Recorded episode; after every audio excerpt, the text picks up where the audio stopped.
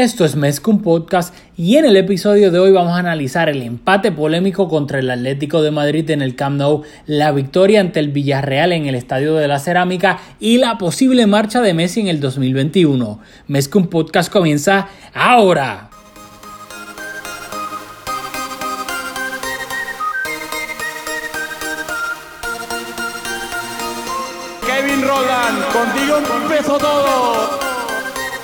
Som el millor club del món, diguin el que diguin. Vinga el Barça vinga Catalunya! Apreteu-vos els cinc cinturons, que ens ho passarem bé. Bienvenidos a Mezcum Podcast, espacio dedicado a cubrir toda la actualidad del Fútbol Club Barcelona. Les habla Rafa Aldamuy junto a Julio Borrás. Dímelo, Julio. ¡Qué semana! Otra más, ¿ah? Saludos Rafa y saludos a todos y a todas las que nos escuchan. En efecto, una semana bastante movidita y quiero enviarle también un saludo particular a, todos los que me escribieron eh, luego del partido malo de Luis Suárez ante el Atlético de Madrid. Todo el mundo se acordó de ti. Eres el abogado oficial ya de Luis Suárez. Para lo bueno y para lo malo. Pero yo creo que la semana, lo bueno de que no hayamos grabado el, a mitad de semana es que Que lo pensamos. la vida y el lo pensamos que la vida y el destino te tenías la pistola sin bala el, el, el martes y la semana al el transcurrir de la semana te dio balas en esa pistola así que te voy a dejar eso a ti ya mismito rapidito queremos eh, decirle a todo el mundo que nos pueden seguir en todas nuestras redes sociales Mezcum Podcast en Facebook en Instagram y en Twitter como dijo Julio en Twitter es donde más activo estamos donde nos escribe todo el mundo nos comentan les comentamos para atrás o sea, a mí me encanta el Twitter de Mezcum Podcast porque la dinámica que hay, que dialogamos ahí, nos escriben, relajamos, etcétera. Y también, por favor, recuerden que nos pueden dejar reviews de 5 estrellas en iTunes porque de la manera que funciona iTunes, mientras más reviews de 5 estrellas nos dejen, más le vamos a salir a la gente en el feed y más le podemos llegar a gente que le gusten los podcasts en español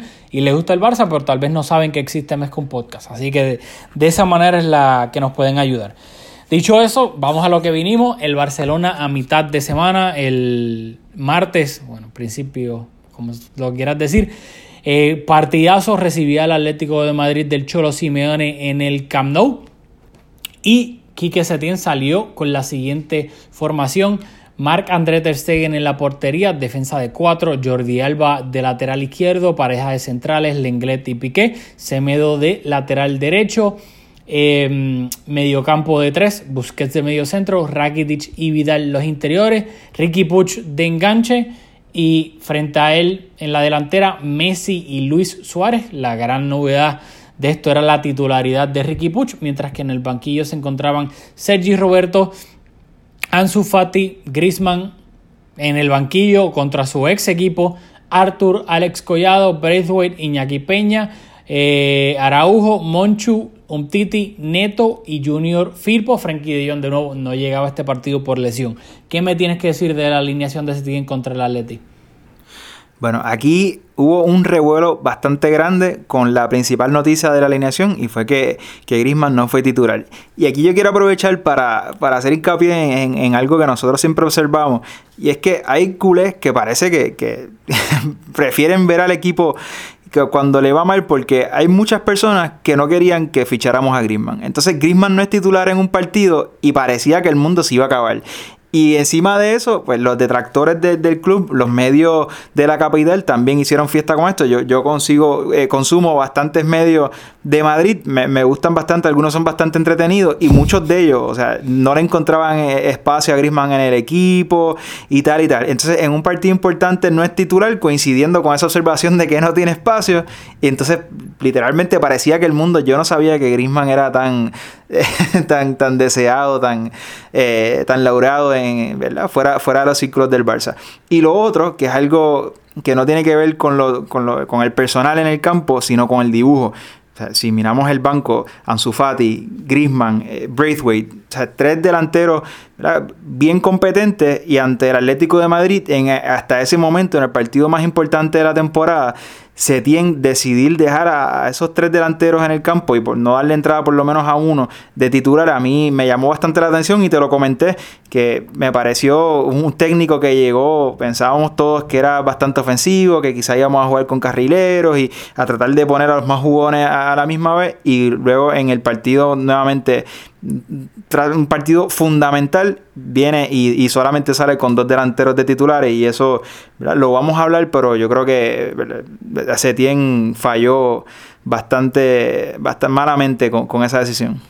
Bueno eh, yo creo que sí, que sin duda su alineación, si la vemos por encima contra el Atleti, fue bastante conservadora. Sabemos que el Atleti es un equipo que eh, reúne mucha gente en el sector de, en el centro del campo, que obviamente defiende súper bien.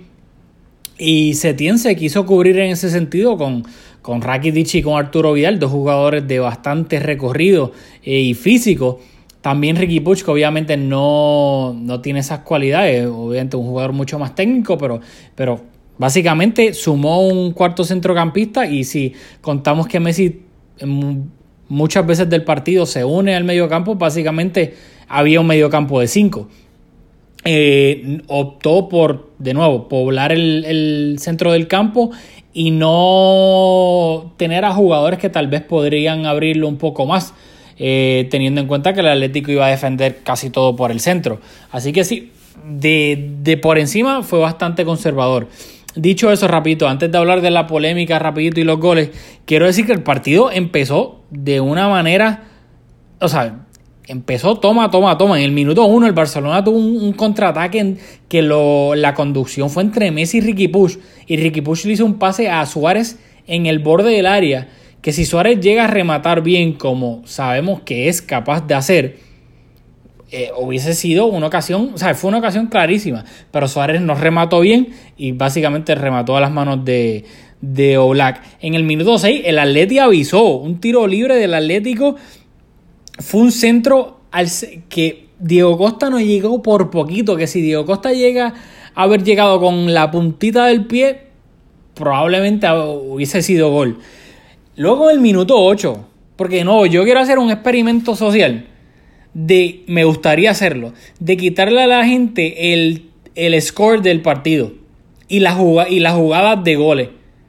Que solamente vean el partido sin saber quién, quién ganó ni, ni quién anotó. Porque yo pienso que muchas personas se dejan, su análisis está nublado de si fue un buen partido o no fue un buen partido, dependiendo del resultado, si se anotaron los goles o no. Que obviamente un equipo puede jugar horrible y tener dos oportunidades y meterla y ganar el partido. Y no necesariamente significa que jugó bien al fútbol. Dicho eso, el Barcelona en el minuto 8 recuperó arriba de nuevo. Presión alta, buenísima. Y Rakitic sacó un remate durísimo que obligó Black a hacer una gran parada. De nuevo, otra ocasión del Barça. Y en el minuto 12 iba a llegar el primer gol del Barcelona, eh, que iba a ser un tiro de esquina Busquets al primer palo, centro al primer palo, Busquets la peinaba hacia atrás, rebotaba en Diego Costa para un, técnicamente fue autogol de Diego Costa, de esta manera el Barça se iba a adelantar en el partido 1-0. Y luego en el minuto 19 iba a llegar la primera, bueno, la jugada polémica del partido, diría yo. Fue una jugada en donde, una gran jugada de Carrasco por la banda, donde se giró, salió de Piqué y por velocidad pura, pues se fue desde la marca de Piqué y luego Arturo Vidal eh, dentro del área iba a cometer falta eh, sobre el belga que enganchó y Arturo Vidal le dio, le dio una patada y fue, y fue penal. ¿Qué pasa? El penal lo ejecutó Diego Costa. Ter Stegen atajó el penal y luego de que lo atajara, el VAR entró en la jugada para revisar porque Ter Stegen supuestamente a la hora de Diego Costa hacer contacto con el balón, Ter Stegen no tenía un pie en la línea, que si nos dejamos llevar por la letra del reglamento, dice que el portero al momento de contacto del pateador tiene que tener un pie tocando la línea. Luego se ve en la repetición que técnicamente Ter Stegen no tenía ningún pie encima de la línea. Lo que pasa es que ya esto rosa lo, lo exagerado porque el pie de Ter Stegen que no estaba pegado a la línea, no estaba pegado a la línea por centímetros. O sea, literalmente por tal vez una pulgada, si lo vamos a exagerar. Por ende, si nos dejamos por la letra de la regla, sí, lo tuvieron que haber repetido. ¿Qué pasa?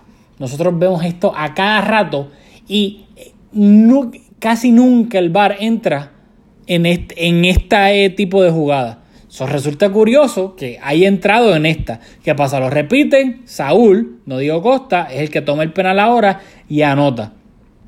Te cedo la palabra porque voy a comentar los otros dos goles, pero sé que, que tú tienes sentimientos bastante fuertes sobre esta jugada en específico. Bueno, no bastante fuerte, yo creo que coinciden con, los de todo el barcelonismo y es que eh, yo creo que la intención de utilizar la tecnología en el fútbol no es para corregir este tipo de jugadas.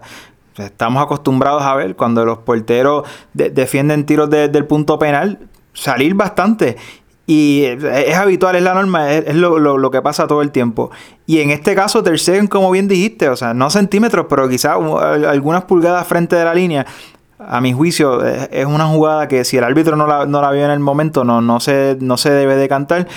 Y yo creo que fue un punto determinante para luego contrastar contra decisiones arbitrales y la utilización del VAR de, nuestro principal rival en esta liga y nuestro principal rival históricamente que contrasta el uso bastante. No, sé si quieras entrar en esa polémica, pero lo menciono porque hoy en, eh, yo creo que llegó a la cúspide toda esa, esa animosidad que se ha ido, bueno, que se ha ido cultivando históricamente, pero que con estas decisiones del VAR también, pues... Eh, eh, han tomado protagonismo nuevamente y culminó hoy con expresiones de nuestro presidente Bartomeu, poco característico me pareció a mí, hasta se vio un poco forzado cuando estaba criticando. Mala mía, mala mía que te corte, pero es que te estás adelantando bastante.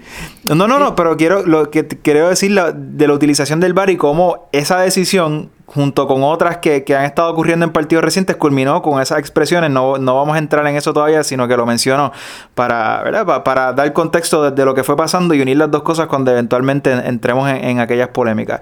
Y lo otro, nosotros usualmente no hablamos del rival, pero Carrasco, que es un jugador que cuando el Atleti lo fichó, lo, fichó con, con, las expectativas de, de, que fuera protagonista, lo fichó, fue un fichaje yo diría que bastante sonado porque eh, era un gran jugador, es un gran jugador.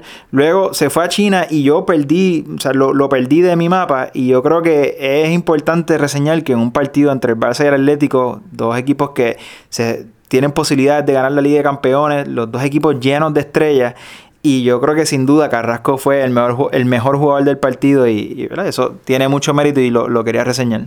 Bueno, yo repito en la jugada, quiero que quede en récord y que quede claro para mí estuvo bien que se repitiera el penal porque si nos vamos a dejar llevar por la letra de la, de la regla, Ter Stegen no tenía su pie encima de la línea. Lo entiendo, mi problema no es con esto. Mi problema es que si vamos a aplicar las reglas, como bien debe de ser, al pie de la letra, tiene que ser tanto en esta como en otra. Y la, la polémica aquí es que no fue así en un mismo partido. Y eso es el problema. Así que un saludito a los madridistas que nos escuchan, porque sabemos que nos escuchan. Saludito a, a Jamie Gavin también, que, que estaba, está medio cizañero por Twitter. Pero quiero, voy a usar esto de, de Bridge para la, la, el último gol, pero quiero mencionar eh, luego, el partido está 1-1 ya. Esto es en el minuto 19. En el minuto 22, porque quiero mencionar esto, no tienes que comentar, no te preocupes, pero lo quiero mencionar, porque no, hay gente que dice que el Barça no jugó bien, que el Barça jugó mal contra el Atlético, pero si todas estas jugadas que tuvo, chance, mete un gol, entonces que vamos a cambiar de pensar por eso, si la bola, si el balón entra o no, porque en el minuto 22 el Barcelona recuperó arriba, una gran recuperación arriba, presión alta, lo que el Barcelona lleva haciendo muy bien de este, después de este parón de, de, COVID, la presión alta. Recuperó arriba y Messi tuvo una dentro del área que remató al ángulo, que se fue por encima, un chispitito, pero iba con una velocidad impresionante al ángulo que obligó a Oblak a estirarse por completo, que hubiese sido un auténtico golazo. Luego, en el minuto 29, otra gran jugada del Barcelona que terminó en un pase lateral de Jordi Alba Messi y Messi no remató bien. O sea, si Messi, otra ocasión clara de gol que simplemente se, no termina en gol o en una ocasión clarísima de gol porque Messi no remató bien. Pero el Barça estaba creando las jugadas de gol. Dicho eso, brinco ahora a la segunda mitad. En el minuto 50 iba a llegar otra jugada polémica para algunos, penal a favor del Barcelona, donde Felipe iba a cometer una falta sobre Semedo dentro del área, que para mí fue penal, hubo contacto. Messi iba a convertir el, penal a lo Panenka, marcando su gol número 700 de su carrera, una auténtica barbaridad. ¿Algo que quieras comentar de esa jugada, de ese gol, para seguir o no? No, simplemente confirmar que a mí también me pareció penal y pues, reseñar la manera en que Messi lo tomó espectacular. Ok, eh, pues seguimos. Entonces, en el em, minuto 63 iba a llegar otra jugada polémica y aquí es donde es que está mi problema. Es un penal de Semedo sobre Carrasco. Fue, iban corriendo Semedo detrás de Carrasco. Semedo, sin intención alguna, pero al final del día la intención, señoras y señores, la intención no cuenta. Si tú cometes una falta, es falta. Yo, Aunque tú... paréntesis aquí, yo tenía un jefe que decía que de buenas intenciones están hechas las paredes del infierno, así que también aplica el fútbol. Exacto, así que por más que Semedo no claramente Semedo en ningún momento quiso con sus rodillas trastabillar a Carrasco, pero lo hizo.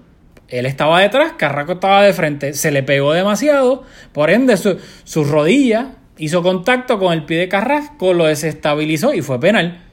¿Que, que Semedo lo quiso hacer? Obviamente que no, pero al final del día fue falta, fue penal, bien señalado. ¿Qué pasa? Cuando Saúl va a ejecutar el penal, en la repetición, de nuevo, la regla también dice que hasta que el pateador no haga contacto con el balón, nadie puede entrar dentro del área. Antes de que Saúl hubiese hecho contacto con el balón, ya Correa estaba dentro del área. El primero que estaba dentro del área. Por ende, si nos dejamos llevar, que by the way, el que estaba en el bar era Mateo Laos. Si nos vamos a dejar llevar estrictamente por al pie de la letra de la regla, como pasó en el penal que Ter Stegen atajó a Diego Costa, que lo hicieron repetir, Acá también tenían que haber hecho repetir el penal a Saúl. Pero la regla dice que tú no puedes adentrarte en el área, en el área pequeña antes de que el jugador ejecute su penal. Por ende, de nuevo, es la inconsistencia del bar de cuando van a virarlo, cuando la avisan, cuando no. El concepto del bar para mí es genial. Simplemente es que en España están los árbitros más malos del planeta Tierra. Y al final del día, el bar lo tienen que ejecutar humanos. Y los humanos que lo ejecutan en España son malísimos en su trabajo. Por ende, este penal también se tuvo que haber repetido. No lo repitieron. Por ende, ahí claramente el criterio no se está aplicando de la misma manera. Y ese es mi problema con esto. Sí, y rápidamente para, creo que, no quiero poner palabras en tu boca, pero creo que tú no estás abogando porque ese penal, eh, el segundo penal del Atlético debió haber sido repetido, sino que estás abogando por uniformidad en la aplicación del VAR. Así que no, no estás llorando, en palabras más coloquiales, por, porque, no, porque no repitieron ese gol. Creo, que, creo que esa es la línea tuya. Eh, antes, de que te acusen, no te quiero defender antes de que te acusen. no, pero yo lo que pido es que sean consistentes.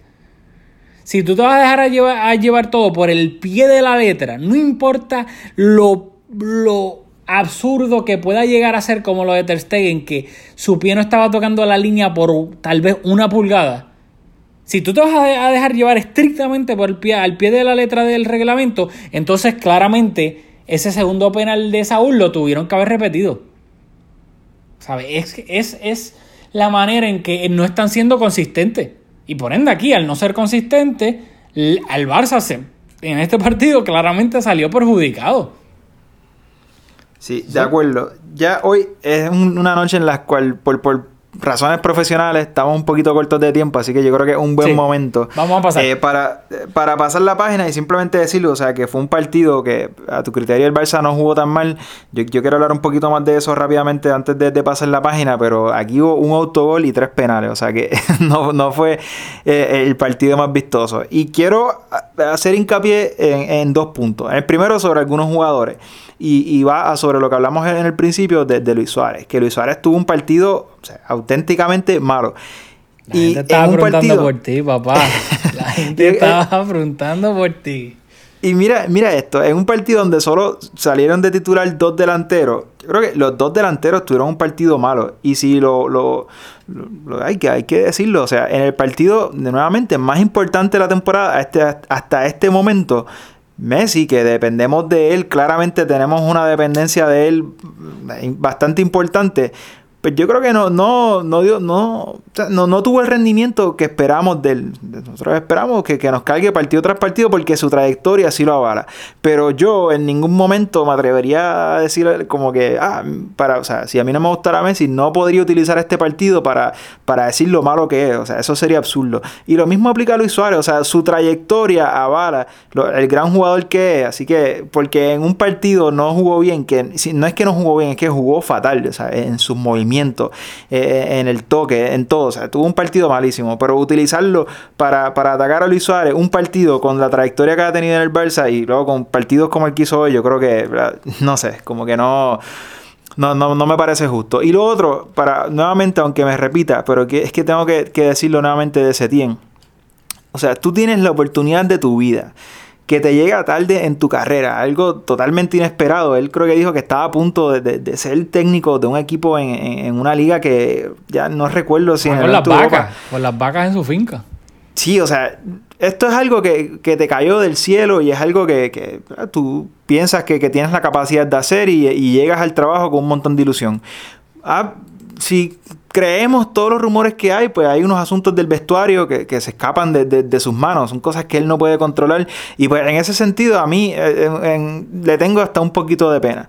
Pero yo creo que si estás en el momento más importante de, tu carrera como entrenador, en- en el punto determinante, tienes que ser fiel a tu idea y tienes que morir con, con tu idea y con tu criterio. Y si eso te cuesta el trabajo o te cuesta el resultado, te puedes ir a tu finca de nuevo co- con la frente en alta porque fuiste fiel a, ti, a lo que tú crees, futbolísticamente hablando. O sea, esto, no, esto no es tan serio, no hay, no hay que ponernos tan filosófico.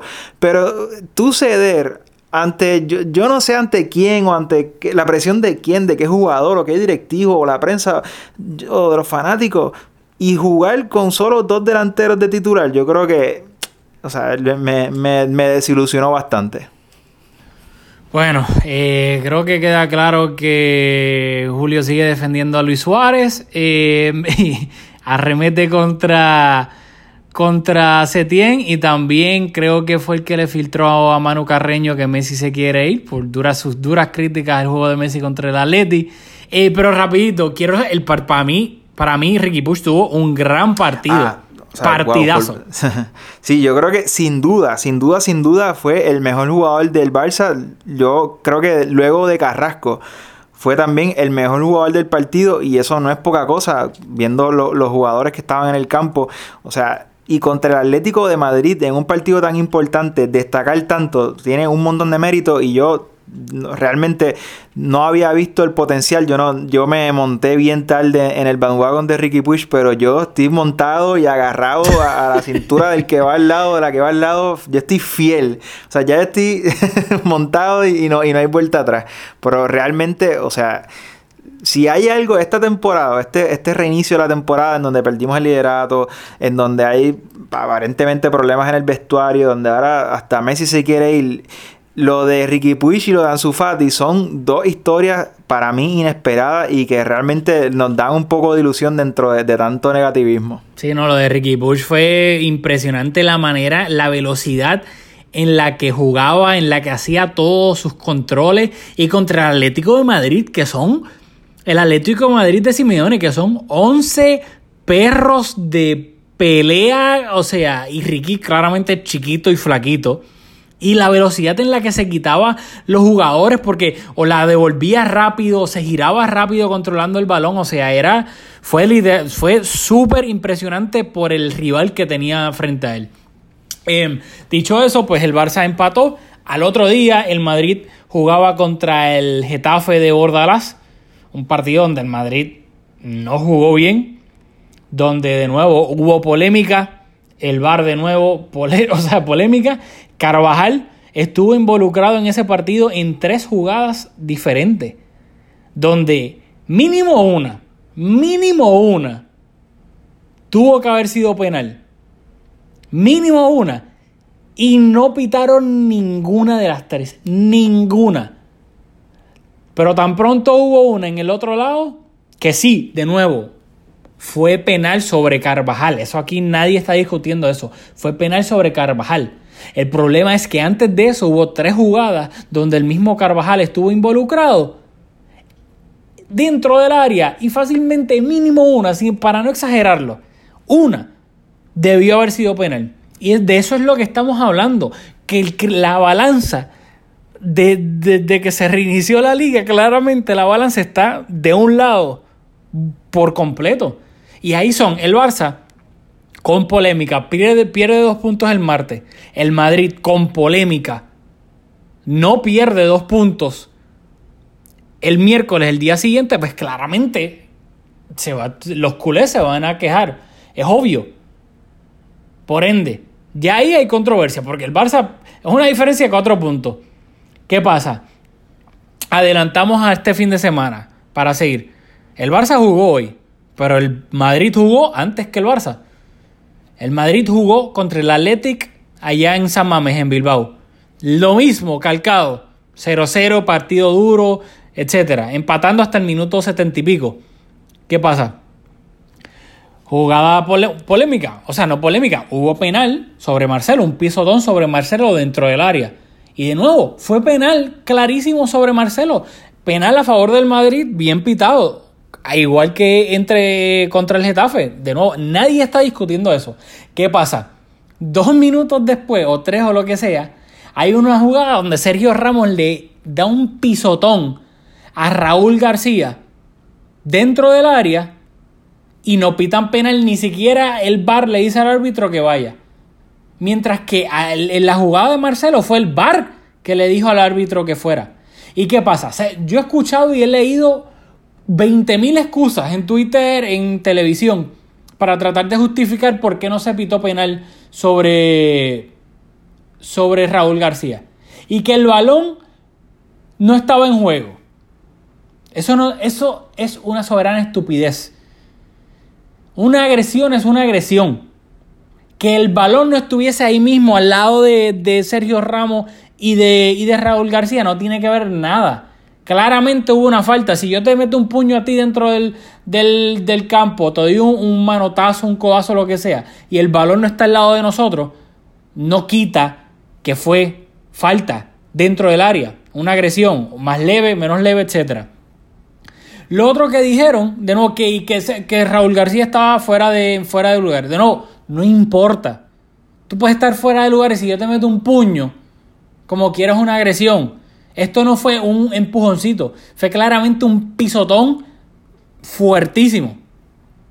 Y hubo otra excusa que estaban diciendo, que es la de... Ah, que no hubo intención. Que Ramos no quiso pisar a Raúl García. Newsflash. La intención no cuenta, no importa. El árbitro no tiene una varita mágica para saber si tú lo hiciste con intención o no. Lo que cuenta es la acción y claramente hubo una acción, si Ramos lo quiso hacer a propósito o no, eso es irrelevante en la discusión. Tú puedes pensar que no, yo puedo pensar que sí, pero al final del día eso no importa. Y de nuevo, jugada polémica favorecen al Madrid y cuando hay una jugada polémica del otro equipo, no la pitan. Ni siquiera la, la revisan en el bar. Es a lo que vamos. Claramente esta semana que donde el Barcelona fácilmente pudo haber perdido la liga, el Madrid se vio beneficiado en los dos partidos que jugó, donde pudo haber empatado fácilmente. Se pudo haber dejado cuatro puntos esta semana. No se los dejó, gracias a decisiones arbitrales. Algo, antes de entrar al del Villarreal, ¿quieres decir algo o no? Yo, yo estoy aquí escuchándote en silencio porque aquí en la preproducción hablamos. A mí realmente no me gusta entrar mucho en el tema de los árbitros, pero sí eh, eh, los que nos escuchan pueden estar interpretando que como estamos segundo en liga, estamos buscando dónde agarrarnos para, para justificar eh, e-, esa segunda posición. Pero hay que recordar que en febrero o en marzo, no recuerdo bien, Sergio Ramos también estaba hablando de los árbitros. Y es eso, o sea, el que está, el que está en desventaja o el que está segundo en la tabla o tercero, el, el que tiene puestos por, por eh, tiene muchos equipos por encima, o en este caso un equipo por encima, que es lo que necesitamos para, ganar la liga. Estamos ahí a, cuatro puntos, pues este, nos agarramos de estas cosas. Así que yo creo que, es normal que, hagamos énfasis en estas cosas, porque a, cuatro jornadas del final, pues cada, cada punto, cada decisión, pues toma más protagonismo. No, sin duda alguna, pero al final eso es obvio, aquí estamos claros. Cuando el Madrid o el Barcelona se sienten perjudicados por los árbitros, se quejan. Eso, eso, eso está clarísimo. Bartomeu se quejó hoy, Florentino inclusive llamó a Rubiales para quejarse del bar. Ramos se quejó al principio de temporada. Aquí los dos equipos se quejan cuando se sienten perjudicados. Eso, eso estamos completamente claros. Pero claramente lo señalamos porque en este sprint final de liga, donde un empate te puede costar la liga, porque estamos hablando de que Barcelona no ha perdido. No es ni, que el Barcelona ha perdido, pero ha empatado. Y cuando estás tan cerca peleándote la liga contra tu rival, un empate es básicamente como perder. Por ende, el Barça, yo pienso que claramente ha sido perjudicado y el Madrid lo han beneficiado los árbitros. Y yo creo que esa es la diferencia. Por, lo menciono tanto porque a mí me molesta mucho cuando dicen, no, que el Barça está jugando, no juega nada. Esto, como si eso fuese... ponle que sea razón, cosa que, que yo no estoy de acuerdo. Ponle que el Barça no juega nada, que jueguen como los Islanders de Colin Clark. Al final del día es irrelevante si entonces la diferencia, la razón por la cual tú empataste y tu rival está ganando puntos, a pesar de también estar jugando mal, son decisiones arbitrales. Al final del día, de aquí a 40 años, 300 años, nadie va a decir, ay, el Barça que eh, ganó la liga, pero la ganó jugando mal. ¿De cuándo acá a ti te dan una estrellita extra o te dan una liga extra por, por ganarla jugando bien? Al final del día lo que importa es ganarla. Si la ganas jugando bien, pues qué bueno. ¿Me entiendes? Así que. tenemos, tenemos otro partido por hablar. Yo creo que es, un buen momento para, para hablar de ese otro partido. Y no tenemos tiempo para refutarte ese dig a, mi, a mi, eh, al equipo de, mis amores, a los Puerto Rico Islanders de, de, de Colin Clark. Así que un saludito a Noah Delgado y vamos a hablar del partido ante el Villarreal. El Barcelona visitó al Villarreal y eh, Setién salió con la siguiente formación. Marc André Ter Stegen en la portería, defensa de cuatro, repetía la defensa, Semedo, Piqué, Inglés, Jordi Alba. Eh, de mediocampo en adelante era donde iba, iba a haber un cambio de cromos, pero era el mismo parado táctico que contra el Atlético, con una que otra variante, pero en los jugadores. Busquets de medio centro, los interiores eran Arturo Vidal y Sergi Roberto, novedad, Sergi Roberto en el medio campo. Messi, en vez de Ricky Puch, era el que actuaba de enganche una pequeña diferencia. exacto. Y frente a él tenía a Luis Suárez y a Antoine Grisman, que Grisman volvía a la titularidad. Lo curioso de aquí es que Grisman y Suárez eran los delanteros, pero Grisman no estaba jugando por el sector izquierdo, donde usualmente venía jugando, sino que estaba jugando por el sector derecho, donde obviamente sabemos que él se siente mucho más cómodo. ¿Qué me tienes que decir sobre el 11 y, el, y los jugadores, los cambios que hizo Setién? Bueno, pues nosotros, como es habitual, queremos ser honestos con ustedes. Eh, tú me escribiste cuando viste la alineación, cuando la publicaron una hora antes del partido, que tenías cero ganas de ver el partido con esa alineación.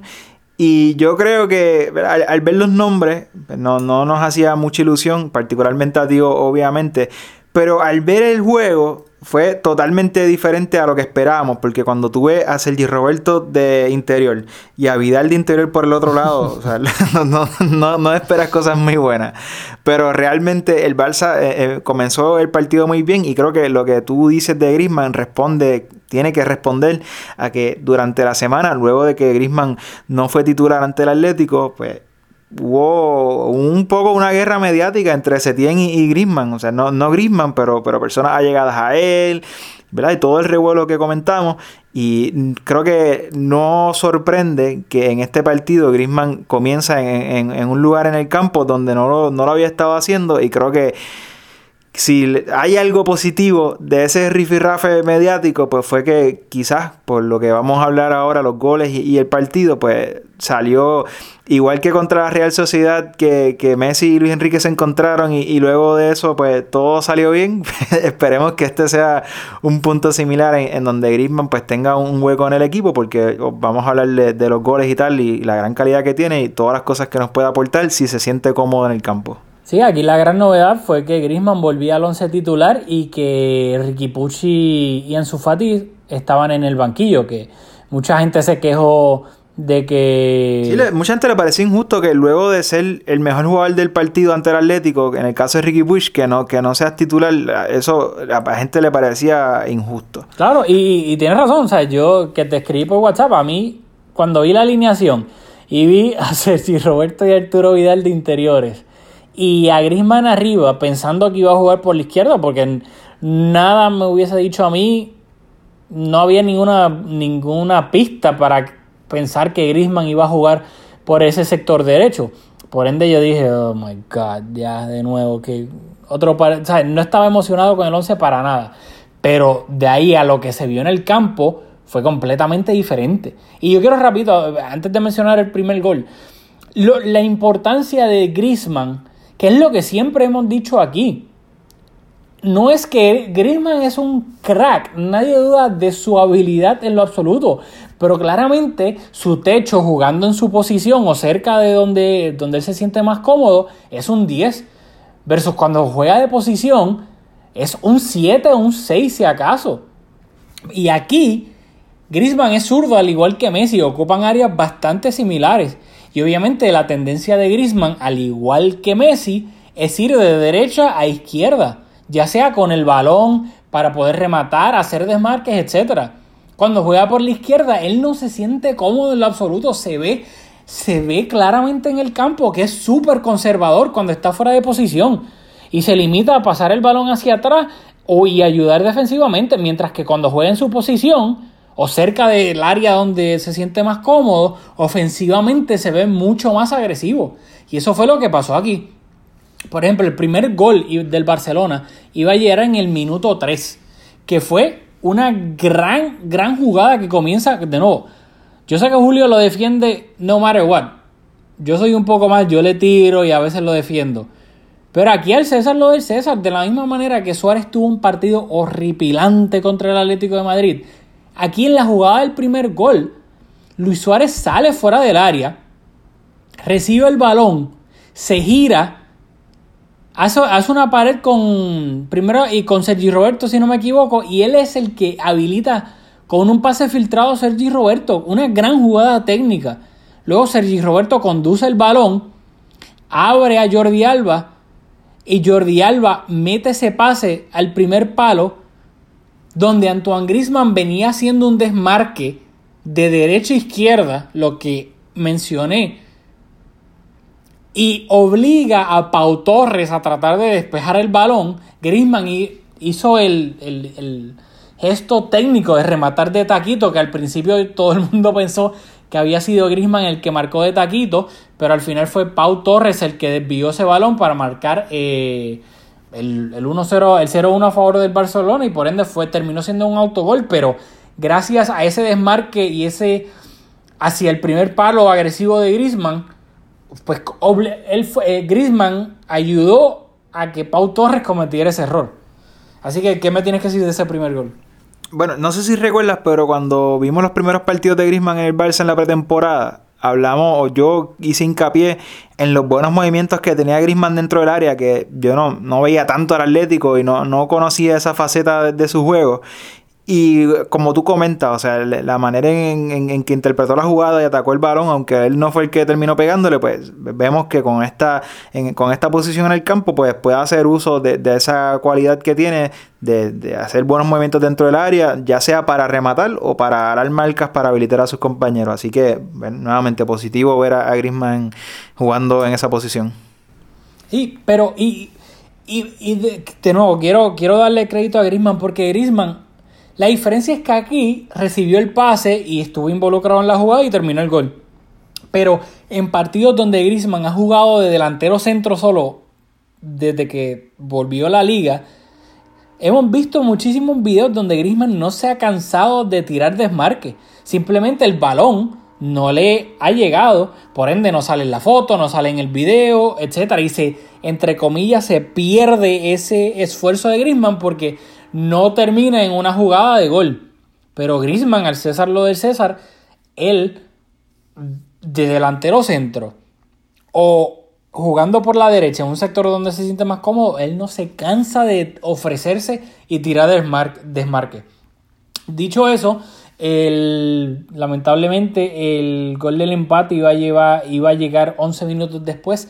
Al minuto 14 iba a ser un pase filtrado eh, a Paco Alcácer, que estaba habilitado por literalmente por el trasero del inglés. Luego tiraron la repetición y fue el trasero del inglés lo que estaba habilitando a Paco Alcácer. Paco Alcácer inteligentemente abre hacia la izquierda porque sabe que está llegando Santi Cazorla completamente solo, ya que los laterales estaban bastante arriba. Cazorla remata cruzado con bastante potencia, lo que obliga a Ter a despejar el balón como puede pero lo termina despejando hacia el medio, le cae a Gerard Moreno y Gerard Moreno básicamente remata a bocajarro para, para anotar el gol del empate. ¿Algo que me tengas que decir de este gol? Sí, o sea, en ese gol yo creo que Jordi no salió ni en la foto. Eh, y creo que los primeros cuatro partidos, creo, cuatro, casi cinco partidos, no sé si el quinto fue donde nos cayeron unos cuantos goles. Pero habíamos hablado y, ahora me, lo mencionamos, lo sólida que se veía la defensa del Barça, que a mí me parecía un punto positivo. Yo dije, contra, luego de la cuarentena, pues el equipo quizás está más trabajado en, esa faceta del juego y tal. Y pensaba que teníamos un equipo más fiable en la parte de atrás que, eh, que en lo que iba la temporada. Y eso se vino abajo. Y en esta jugada también creo que tenemos, tenemos que trabajar la defensa, no, no, no, no nos vimos bien en esta jugada y en otra. Y no, nunca nos gusta ver a exjugadores del español marcándonos, así que tampoco, y particularmente Gerard Moreno, que si recordamos fue el que lesionó a Piqué eh, la pasada temporada, que estuvo cogiendo el resto de la temporada. Eh, pues no, no, nos gusta verlo marcando, aunque es un gran jugador y esta temporada está jugando súper bien, pero no nos gusta que él nos marque.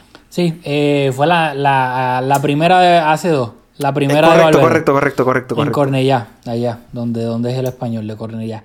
Eh, sí, y pero luego quiero, quiero dejar claro que luego también mencionamos que tal vez ese, esa defensa buena del Barcelona, entre comillas, de números, era un poco de full goal porque al Barcelona le estaban llegando, eh, especialmente al contraataque no estaba defendiendo muy bien eh, las contras de los demás equipos del Sevilla, eh, del Athletic, controló un poco bien a Iñaki Williams, pero tenía esa sensación de peligro, así que lo mencionamos, de que tal vez al Barça le estaban, le estaban llegando y le estaban creando oportunidades de peligro al, contraataque.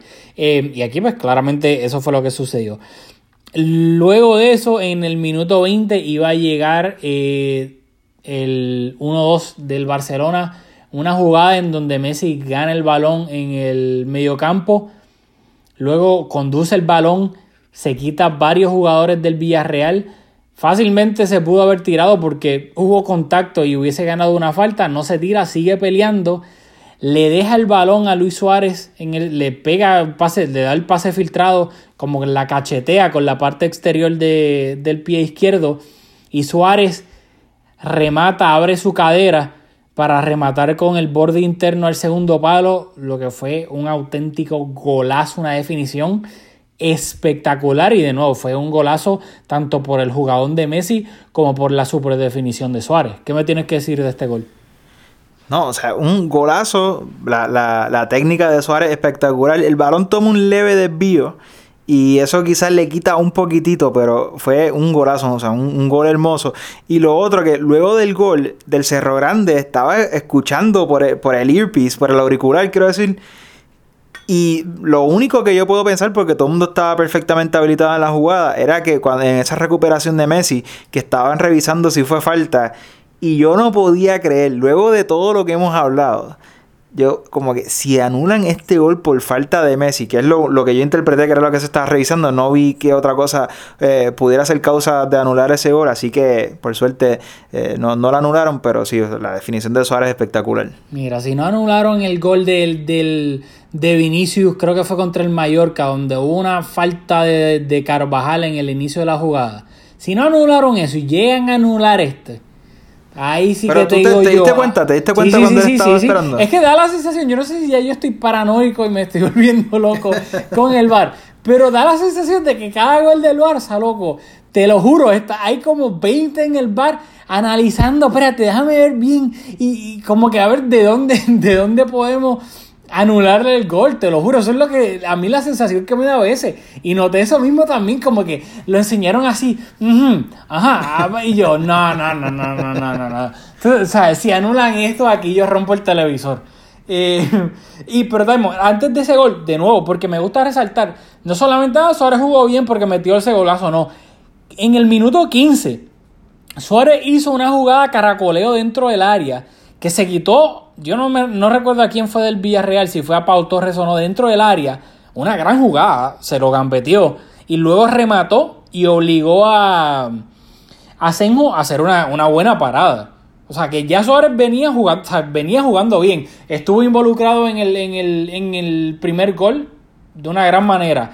Tuvo esa gran jugada individual en el minuto 15 y luego en el minuto 20 tuvo el golazo. Que no solamente, ah, Suárez metió el gol, pero no hizo nada, lo que dice mucha gente a veces. No, en este partido Suárez no solo marcó gol, sino que estaba, estaba teniendo un gran partido. Y luego en el minuto 24, otro chance del Barcelona. Iba a ser un pase filtrado de Messi a Suárez, que hizo un buen desmarque dentro del área. Messi lo habilitó. Se quedó Suárez un poco frente a frente Asenjo. a Asenjo y no pudo irse de Asenjo bien y, y no, pues, o sea, se le fue, lo, lo, regateó y luego tenía ángulo para, para, para tirar a la puerta, pero Asenjo lo, lo tapó y, y, no dieron, dieron saque de meta, no dieron tiro de esquina. Bueno, tú fuiste un poquito más bondadoso que yo. Eh, pero nada, de nuevo, quiero resaltar a Suárez porque de la misma manera que lo matamos justificadamente contra el Atlético, tuvo un gran partido contra el Villarreal. Así que de la misma manera que lo criticamos, lo alabamos cuando tiene un gran partido. Eh, en el minuto 30, 30, gran jugada del Villarreal, un remate de Chucuese, zurdo, fue con malas intenciones eh, al ángulo, pero se fue un poquito fuera. Luego en el, en el minuto 37, el partido todavía estaba 1-2. Ojo, fue un gran contraataque del Villarreal, un remate de, de Vaca, que entró por Paco, si no me equivoco, que salió lesionado. Eh, y un remate de Vaca cruzado y Ter Stegen, para dónde Ter Stegen, y acá el partido todavía estaba 1-2. Ojo, o sea, gran parada y de Ter esa jugada, eh, el, espacio que Piqué le dio a, a, Vaca para rematar, oh, fatal. O sea, esas son las cosas que no terminan en gol, que eso no cuenta como un error, pero contra un, un, un delantero, y Vaca es un gran delantero, eh, ¿verdad? Ya en otra etapa de su carrera, pero ese no es el punto. El punto es que, que otros jugadores le dan ese espacio y te la enganchan 10 de 10 veces. Así mismo. Luego, un minuto después, el Barcelona tuvo la oportunidad de replicar, o sea, un gran contraataque. Pase de Grisman. Yo no sé si fue a Suárez o a Vidal. El punto es que Luis Suárez la dejó pasar porque sabía que Vidal estaba llegando. Por ende, no sé no sé las intenciones, no, no puedo leer mente. Pero Suárez la dejó pasar, así que yo no sé si el pase de Grisman fue a Suárez o a Vidal. Suárez la dejó pasar inteligentemente, Llegó Vidal y remató, pero remató al muñeco, o sea, remató a Senjo, pero fue una jugada clarísima de gol del Barcelona. Sí, Vidal tuvo una bien similar al final del partido. Oye, él no estaba en las de colocar ningún balón, él estaba en las de simplificarse, pegarle con potencia. Si esto era y- FIFA, y- él le estaba dejando el cero pegado y ya. Sí, sí, él, le pegó, le puso bastante potencia y luego a esperar que el portero no la pudiera controlar y tal, pero no hizo ni- en ninguna de las dos jugadas que estaba en una buena posición para rematar, ni hizo ningún intento de colocarla. Y luego, en el minuto 45, justo antes de irse al entretiempo, gran jugada del Barcelona. Messi de taquito se la deja a Griezmann en el borde del área. Y Griezmann con una definición, pero es que, mm, o sea, me queda sin palabras. La picó por encima Senjo desde fuera del área en un absoluto, pero absoluto, absoluto golazo. ¿Qué me tienes que decir del 1-3 del partido? Bueno, pues eh, yo estaba viendo el partido, yo soy un, aficionado de, la coctelería y me tenía un Jungle Bird en la mano. Y lo que tenía, o sea, tenía el, el, Jungle Bird en la mano y me estaba riendo solo. O sea, de esos goles que tú no reaccionas ni gritando.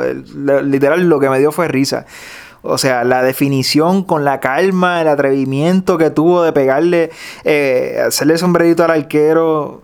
Es que no, no, no, no tengo, no tengo mucho más que aportar, ¿sabes? Fue un golazo. No, o sea, fue.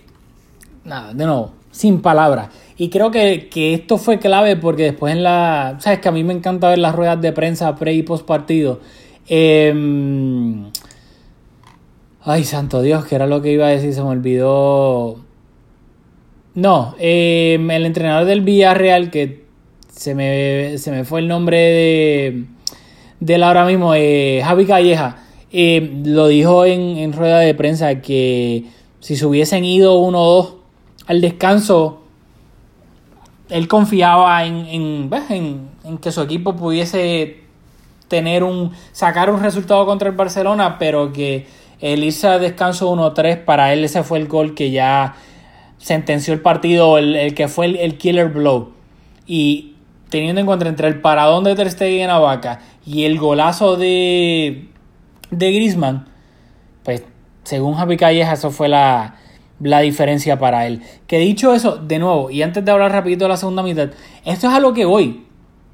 Que sí, el, este fue el mejor partido del Barcelona desde que volvió la liga, sin duda alguna. Pero también fue donde mejor estuvo aceptado de cara a gol. Así que tú me vas a decir a mí que el Barça juega mejor o peor dependiendo de si sus jugadores están bien de cara a portería. No. Para mí un equipo juega bien o mal, ofensivamente hablando, si crea oportunidades claras de gol. Luego si entra o no, ya depende de la calidad de la definición de los jugadores o del equipo rival del portero, si está haciendo unos paradones. Por ende, a mí el Barça, con excepción de uno o dos partidos que no jugó bien, para mí el Barcelona viene jugando bien la mayoría de los partidos, ofensivamente hablando. Simplemente no estábamos finos de cara a portería. En- para mí eso se resume absolutamente todo. Porque si el Barcelona llega a estar fino de cara a portería, al Sevilla en la primera mitad le mete tres goles. Si el Barça llega a estar fino de cara a portería, al Atleti le gana. Si el Barça Yo- llega a estar yo fino no de cara a portería contra el Celta, le gana el Celta también. Yo, yo no, no, no puedo firmar tus declaraciones. Yo creo que hoy las ocasiones, aunque hubo unos golazos que, que claro que dependen de, de la calidad individual de los jugadores, pero creo que la calidad de las oportunidades y la cantidad de las oportunidades, pues, creo que es evidente que tuvimos un mejor partido No, de hoy sí, que- sin duda. Yo no estoy discutiendo eso para nada. Que hoy fue. O sea, hoy, hoy hubo una alguna. diferencia, ajá, eh, eh, creo que hoy hubo una diferencia notable en, el juego del Barça sobre, sobre otros partidos que, que hemos perdido puntos, incluso partidos que hemos ganado. Claro, claro, sin duda alguna hoy fue el mejor partido donde se crearon muchísimas oportunidades, las más claras y también se definió bien. Mi punto es que, por ejemplo, contra el Sevilla, que se empató, el Barça tuvo oportunidades claras en la primera mitad, que si llega hasta el fino de cara a portería, puede meter tres en la primera mitad. Contra el Celta, ofensivamente también tuvo oportunidades claras, que no al nivel que como las del Villarreal, está bien. Contra el Atlético también tuvo muchas oportunidades claras, pero no estuvo tan fino frente a portería. Eh, para mí, el Barça no venía jugando mal, que no, que no venía jugando un fútbol de la Brasil de Pelé, la Holanda de Cruyff, el, el Barcelona de Guardiola, ok, no. Pero el Barça para mí no estaba como la gente lo ponía de que, oh my god, el Barça no juega nada, es un desastre, bajen a segunda división, el Madrid era el mejor y el Barcelona el peor. No. Nada. Whatever. segunda mitad. Yo creo que algo que, quiero comentar. Bueno, o sea, sí, sigue, sigue. No, no, eh, iba a pasar a la segunda mitad, no sé si tenías que... Pues antes, sí, no, antes de, de, hablar del gol de Ansu y, y es algo que, también Estela nos escribió por Twitter. Pero un punto positivo de este partido, aparte de los goles, aparte de la posición de Grisman en el campo, es que volvimos a aparecer un equipo. Y es que hemos hablado en ocasiones anteriores que, a veces Quiquera no ha hecho los cinco cambios. Y parece que como que en el banco no hay mucho y claro que, eso ha estado condicionado por lesiones y suspensiones por acumulación de tarjetas.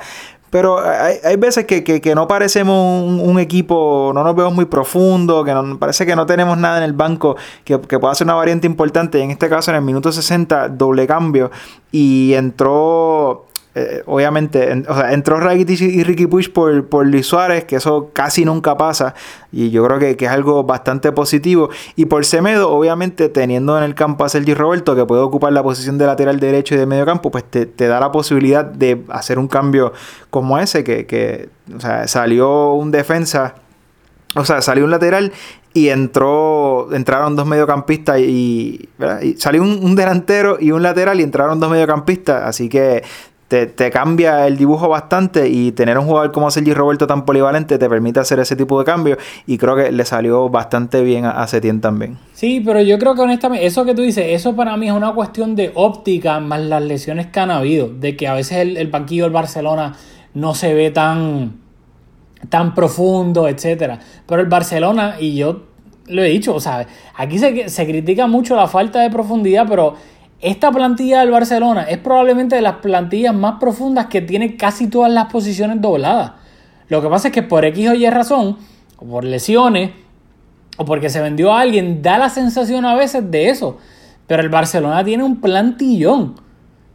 Y luego hay que recordar que, por ejemplo, Dembélé está fuera toda la temporada. Y el problema del Barça es que se le compara con el Madrid. Y el Madrid en la delantera tiene como ocho delanteros que la mayoría ni juegan juegan de mil en cien y claro, de momento están todos en el banquillo y tú dices, ya entre, mira, el Madrid tienen el banquillo a, a Mariano, a Rodrigo, a, Vinicius, a Bale, pero ¿cuántos de esos juegan? La mayoría ni juegan. So, en cuanto a ópticas, en la delantera y por comparación, siempre se compara en Madrid, Barcelona, Barcelona y Madrid. Pues tú dices, y claro, ofensivamente, si tú ves en el banco a cinco delanteros, tú dices, oh, mira todo el firepower que tiene en el banquillo, versus tú ves al Barcelona y con Dembélé lesionado y tienes, qué sé yo, a, a Ricky Push, a Arthur, ¿me entiendes? Son mediocampistas. Pues no te da esa sensación de que, de que haya tanto firepower en el, en el banquillo. Claro, no, o sea, y esa es la clave, creo, que, que usualmente o en estos últimos partidos donde por lo menos esa ha sido mi percepción que no nos vemos como, como un equipo es que eh, son partidos bastante reñidos y lo que hacen falta son delanteros lo que nos hace falta es anotar y teniendo delanteros como Ansu o Griezmann pues, pues en el banco pues se, ve raro. Y como dices es, un cuestión de, una cuestión de optics. Pero en este caso yo creo que es un poco diferente porque o sea, jamás es lo mismo de tener antes del minuto 60 a Sergi Roberto y a Vidal de interiores con Busquets de medio centro y de repente eh, tiene en el medio campo a Rakitic, a Ricky Push, a a Busquets, a, a, Vidal todavía. O sea, son dos, son dos equipos totalmente diferentes, con dos planteamientos totalmente diferentes. Y qué bueno que tenemos la posibilidad de, de, hacer ese tipo de cambio y cambiar completamente la idea del equipo. Y, y, y, la intención del equipo te cambia por completo. Y creo que ver a Suárez salir del campo que sin, sin refunfuñar tanto y tal, o sea, yo, yo lo vi bastante serio. Pero el hecho de que, de que lo sacaran para cambiar el equipo en base a lo que el partido pedía, eh, para mí es un punto bastante, bastante positivo de este partido. Así mismo, que el partido en estos momentos está 1-3 y se le critica a Setien cuando, cuando no lo quita y cuando lo quita. Que claro, después de que uno le ve, uno sabe que al perro todo el mundo dice que es macho. Pero un 1-3 tampoco era que el partido estaba completamente sentenciado. Por ende, ¿sabes? Si vamos a criticar a Setien cuando no lo quita y mete a Ansu y a Grisman contra el Atleti quedando casi nada, pues aquí yo creo que hay que darle un poco de crédito. Que mira, sacó a Suárez con bastante tiempo todavía en el marcador y 1-3, que el partido no está sentenciado para nada. Pero dicho eso, quiero hablar rapidito de eso antes de ya ir terminando. Em, entró Ansu, gran jugada por la banda y luego la definición. O sea, esto, tú sabes que nosotros acá siempre relajamos cuando los jugadores hacen el no look look. Que hacen como si no miran, pero claramente miraron a donde le iban a pasar. En la repetición, Ansu no está mirando en ningún momento el primer palo. Él está mirando completamente hacia el frente. Y ya él sabe que el primer palo está ahí. Y me impresionó tanto esa frialdad a la hora de rematar que que nada, quería resaltarlo porque obviamente de la misma manera que Julio es el presidente del fan club de, Luis Suárez en este podcast, yo, yo lo soy de Ansu y me, me impresionó demasiado esa frialdad a la hora de, definir. Pues la definición fue espectacular, pero a mí lo más que me gustó de este gol es que cuando Ansu recibe el balón y se da cuenta que lo está marcando al Viol, o sea, al Viol a sus 34 años, pues hizo lo único que, era razonable hacer en ese momento, era exigirlo, porque físicamente la, diferencia en edad, o sea, Albiol literalmente dobla a Ansu Fati en edad, de 17 y 34. O sea, y a veces vemos jugadores ser muy pasivos y cuando te, encuentras en, esa posición, en un marcaje individual, pues tienes que exigirle al defensa y obligarlo a hacer una buena jugada. Y en este caso, pues Ansu Fati yo creo que básicamente le, terminó la carrera porque Albiol no tenían, o sea, eso parecía un gol de entrenamiento, no, no tenían ninguna posibilidad de, de, mantenerse con Ansu y como dije, como era en ese marcaje individual, no, no, había nada escalonado, no había más nada que él. Eh, eh, solamente Asenjo en la portería, pero como tenía tanto espacio, pues Asenjo tampoco tuvo mucho que hacer. Así que me encantó que Ansu fuera capaz de identificar que su marca pues tenía bastantes retos para marcarlo y que se atreviera a, ver qué sale. Qué manera bonita de, de alabar a Ansu sin tirar por el piso a, Albiol. Em, dicho eso, pues el Barcelona ganaba 1-4 en el Estadio de la Cerámica. Todavía sigue a 4 puntos del Madrid, que básicamente son 5 puntos, porque el Barça, aún empatando a puntos, con, si se acaba la liga, el Madrid sería campeón por el head to head, así que son 5 puntos en esencia. no em, hablamos del gol anulado a Messi. Porque es que fue, fue fuera de juego, no no sé qué quieres que te diga, pero. Ah, bueno, bueno, porque. Solamente, solamente por decirlo, porque en, en, en, esa ocasión Piqué hizo un gesto y de nuevo, para atarlo con, todo lo, que hemos venido diciendo desde todas estas ocasiones, Piqué es un gesto bastante cómico. Luego al final del partido, obviamente los periodistas querían hacer fiesta y, le preguntaron y, en esa ocasión pues él no, no, no lo alimentó, pero entonces vino el presidente con, sus expresiones y reanimó eh, toda esta controversia. Sí, eh, esa jugada, bueno, fue un auténtico golazo en conjunto que no terminó en gol porque había fuera de juego de Arturo Vidal, si no me equivoco, bien anulado. Pero claro, lo curioso de todo esto fue la, el gesto de Piqué de hacer como que como si estuviese escribiendo, como, como que estuviesen maquineando allá arriba en el bar y luego hace el, el gesto de los dedos del bar. Así que nada, obviamente se ese clip se fue viral. Y al final del día salió Bartomeu a decirlo, pero yo no creo, yo creo que esto fue presionado por los jugadores. Yo no creo que Bartomeu, bueno, conociéndolo no personalmente, pero eh, lo que lo conocemos como presidente, yo creo que el club, los jugadores le tuvieron que haber dicho algo. Eh, y nada. Sí, se vio, se vio forzado. Se vio forzado, pero qué bueno que salió. A mí, a mí me encanta que mi presidente me gustaría que obviamente no fuese viese forzado por lo que le saliera de él, Pero a mí me gusta que si el Barcelona siente que está siendo perjudicado, que lo haga. Igual que Florentino, cuando se sentía que el Madrid estaba siendo perjudicado, claro, Florentino obviamente es el dios de, de relaciones fuera de la luz del ojo público y llamó a Rubiales, dicho por Javier Tebas.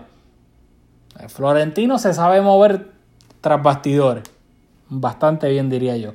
Eh, y nada, lo otro que te voy a hacer la palabra porque yo honestamente no, no tengo mucho que añadir. También casualmente, luego del partido polémico del Madrid contra el Getafe a mitad de semana, tan pronto se acabó, que eso me resultó, me resultó muy curioso, tan pronto se acabó el partido, sale la noticia de Manu Carreño que según sus fuentes, Messi a día de hoy, julio de 2020, tenía pensado acabar su contrato con el Barça, jugar el último año de contrato que le quedaba y en el verano de 2021 dejar el Barcelona.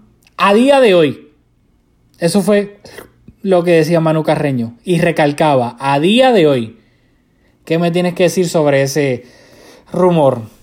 Bueno, pues a día de hoy eso definitivamente es una posibilidad, o sea, nadie sabe dónde va a estar, las cosas son tan inciertas y esta pandemia reciente es el máximo ejemplo de eso, nadie sabe lo que va a pasar. Pero dicho eso, con, con un tono más serio en cuanto a, Messi y a, su salida del Barça, a mí no me gustaría, como a nadie le gustaría, ver a Messi jugando en ningún otro equipo en Europa luego de, su carrera en el Barça. Creo que eh, particularmente en su caso no, no se vería bien, no, no, no parecería natural. Eh, igual que no lo hubiese sido para, para Iniesta y para Xavi. O sea, e, es, algo que, no... O sea, que, es que no, creo que, va a pasar porque no, no se vería bien y creo que no es la voluntad ni del club ni del jugador. Dicho eso, Messi le ha dado tanto al Barça, pero tanto y tanto y tanto, que él se ha ganado el derecho de escoger su futuro. Y honestamente, o sea, yo no, no, no lo quiero ver partir. Y, si se va, quizás lo, lo, resentiría un poco, honestamente. Pero al final del día, Messi no le debe nada al club. O sea, y el club también, o sea, yo, creo que el club tampoco le debe nada a Messi. O sea, Messi es, remunerado de una, manera increíble. O sea, todas sus peticiones se, las conceden. El club, cuando Messi todavía no era Messi, creo que fue muy bueno con él. Así que creo que ha sido una relación bastante buena para, todas las partes. Y si, y si Messi decide que se quiere ir, pues yo creo que se ha ganado ese derecho de, en, en ese momento, tendrá 35 años pues de, no, sé, lo, que sea que busque, si un lugar diferente para su familia o la oportunidad de ganar algún título más o lo que sea, pues esa es su prerrogativa y, más que merecido, igual que todos nosotros, es que es una hipocresía bien grande, porque todos nosotros nos hemos cambiado de trabajo, todos nosotros si nos hacen una oferta en, otro patrono, pues uno, uno lo consideraría, entonces pues, ¿por qué Messi no lo puede hacer? Sí, o sea, lo que tengo que decir en cuanto al rumor de Manu Carreño yo quiero recalcar que esto es periodismo 101 de cubrirse la espalda, de tirar una exclusiva, pero a la misma vez, si no se da, tengo una red de seguridad. Manu Carreño dice a día de hoy. Luego, si Messi renueva en octubre o, cambia de parecer o, o, su futuro está ligado a un candidato antes de las elecciones presidenciales y se queda en el Barça, tiene la excusa perfecta de decir, no, no, yo nunca dije que Messi se iba al 100%. Yo dije que a día de hoy, en ese momento, Messi tenía pensado dejar el Barcelona. Así que por eso es que yo lo tomo con pinzas. Que Messi se puede ir, obvio. O sea, faltaría menos. Messi han habido rumores de que Messi se puede ir durante los últimos 10 años, 15 años, desde que él está en el primer equipo. Que, eventualmente pueda concretarse, obvio, pero tomarlo de Manu Carreño como 100% de que Messi se va del Barcelona en el 2021 sí o sí, pues me parece absurdo porque hasta él mismo no se atreve a decir 100, con 100% de certeza. Dice que a día de hoy tiene pensado. Por ende, yo no le quiero dar mucho mucha cuerda a eso y, con lo otro estoy totalmente de acuerdo con Julio. Me, gustaría que Messi se retire en el Barcelona y deje el fútbol. O, o que no, que si va a jugar en otro lado, sea no en Europa. Porque de la misma manera que Buffon, que se fue para el PSG para una temporada, una temporada para después volver con la Juventus, o sea, para eso que nunca se hubiese ido al PSG. O Iniesta, que obviamente pues, se fue a, a Japón a, a, cobrar un dineral. Eh, pero dicho eso, él se ha ganado el derecho a hacer lo que le dé la gana. La total, o sea, totalmente de acuerdo. Pero de nuevo, yo si se termina concretando, honestamente, te, soy sincero, me, sorprendería mucho. Yo creo que van a llegar a un acuerdo, ya sea con Bartomeu o con otro, otro o con Font. O con el que nos paga, el que nos paga. O el que pague, o el que, exacto, el que, nos envía el dinero. o, o, quién sabe si viene un Walker, si termina ganando Benedito y que dijo que se va a presentar a, las elecciones, Benedito. Ojo, ojo, que dijo que se va a presentar a las elecciones por segunda vez, así quién sabe si la foto de la renovación de Messi es con el gran Agustín Benedito. Así que nada, a mí me sorprendería mucho, pero no me atrevo a decir que no va a pasar. Así que creo que es demasiado temprano para... Lo único que, quiero decir es que el hecho de que lo dijo Manu y no lo dijo Jordi Martí, que es como el, corresponsal, el, token Barcelona que hay ahí, o que lo haya dicho Flaky, que, es más narrador que, periodista, pero el que no lo haya dicho uh, alguno de los periodistas o alguno de, de, los corresponsales o, o los colaboradores de la CEL que están más ligados al Barcelona y que lo haya dicho Manu, pues creo que tiene le da un poco más de peso. Así que... Sí, pero al final... Y cuando el río suena es porque agua trae y como hemos dicho, pues no, lo vemos como una posibilidad, pero hay algo ahí. y el hecho de que lo dijo Manu, yo creo que... Claro, pero yo no dudo de que pueda ser cierto que a día de hoy Messi tenga pensado no seguir. Eh, puede que eso sea cierto, puede que eso sea bastante cierto. No estoy negando eso, sino que me parece estúpido. A día de hoy, sí, pero a día de hoy todavía falta un año para el 2021, para cuando Messi se pueda ir, casi un año completo.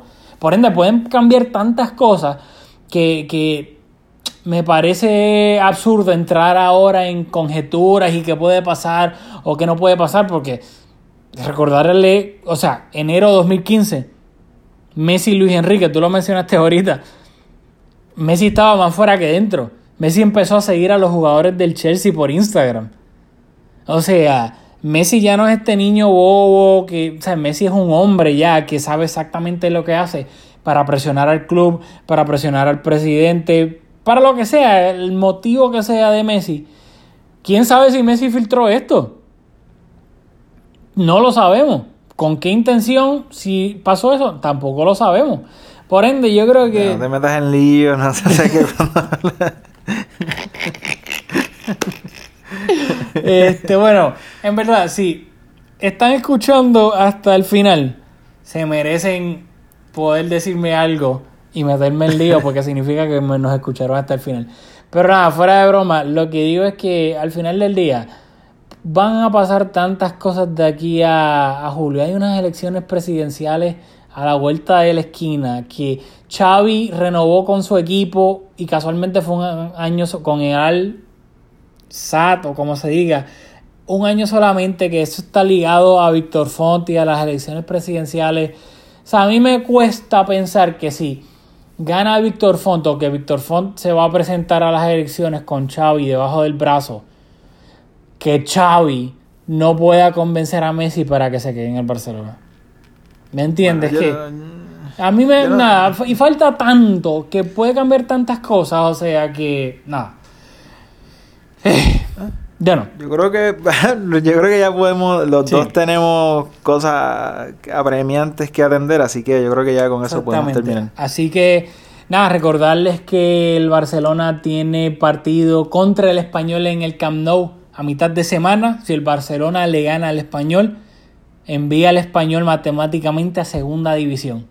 Así que yo creo que a Julio no le interesa tanto eso. A mí yo estoy contentísimo y ya quiero que sea el miércoles porque es que va a ser justicia divina de enviar a los pericos que básicamente les regalan 6 puntos al Madrid todas las temporadas mientras que cuando juegan contra el Barça juegan a muerte. Es, para mí va a ser... Oh, va a ser hermoso. Una lástima que no pueda que no puede hacer frente a 90.000 fanáticos en el Camp Nou y luego el fin de semana, el sábado el Barcelona visita al Real Valladolid. Dicho eso, ya está todo, así que todo dicho, nos vemos la próxima, el próximo fin de semana en Mezcum Podcast.